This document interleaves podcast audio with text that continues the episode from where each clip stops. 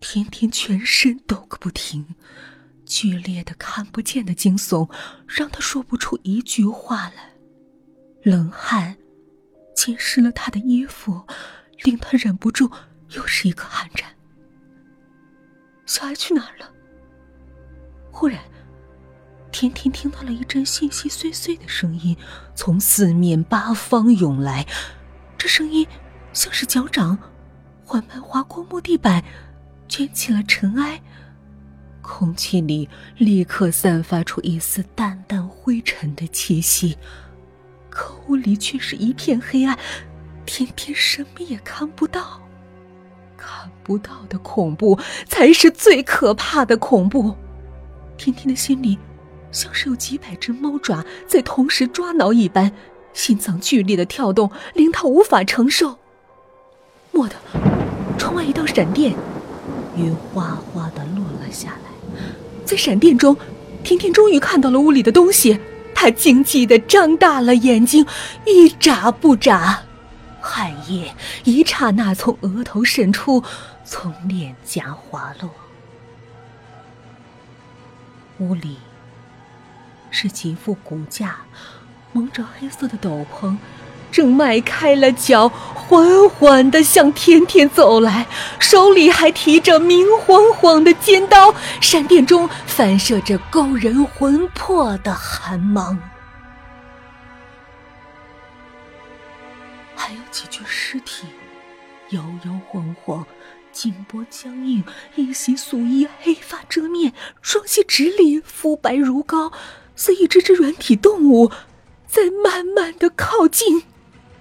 屋里响起阴恻恻的笑，恐惧像个阴影，一点一点向甜甜瘦弱的身体压迫，欺凌而来，让她喘不过气来。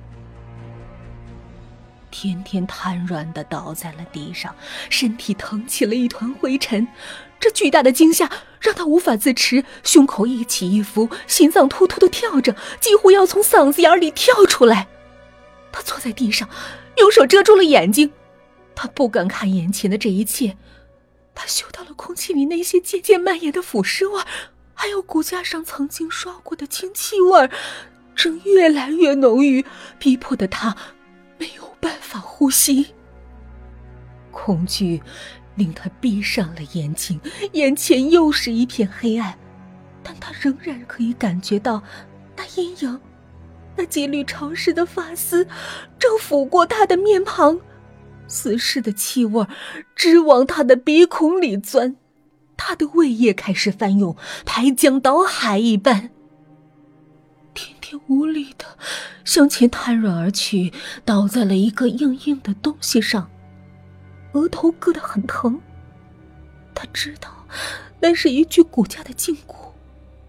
他睁开眼睛，白森森的一片，闪着绿色的灵光，在胫骨旁还有还有一只蜡黄的小腿，肌肉尾钝，青筋毕露。小腿抬起。露出一截脚趾，同样也是蜡黄的，轻轻的落在了甜甜的脸上。那尸体腐臭与骨架清晰的气味，甜甜看到了尸体的脚趾。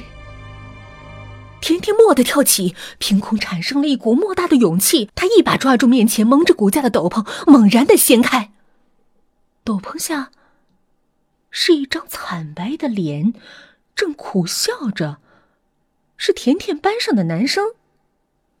甜甜用一脚踢了旁边的尸体的小胫骨，传来一声惊呼：“哎呀，是小爱在惨叫！”骨架只是用白色的石膏贴在了斗篷上，还刷上了清漆，惟妙惟肖。而尸体上蜡黄的颜色，则是涂上了颜料，再用保鲜膜缠住，看上去伪钝不已。旁边其他的骨架与尸体也都笑了起来。全是班上的同学，大家一起叫道：“万圣节快乐！万圣节快乐！”小爱惊异的问：“哎，甜甜，你怎么知道是我们装扮的？”甜甜怒气未平，又踢了一脚小爱，说：“拜托，下次办尸体时，麻烦把脚上的紫色指甲油洗掉。”推开门，一群人走到回廊上，嘻嘻哈哈。这时，甜甜突然叫道：“嘘，你们听！”大家静下来，空气里传来阵阵奇怪的声响，很微弱，却很清晰。是什么声音啊？小矮的声音竟然也有一丝害怕。一个胆大的女生说。像是电锯的声音，好像是电锯在切什么东西。电锯，电锯会在解剖楼里切割什么东西？回廊尽头的一扇木门微微泄出一点昏黄的光，声音就是从那扇门里传出来的。走去看看。甜甜此刻。胆子大了不少，把恐惧消化掉后，恐惧就变成了勇气。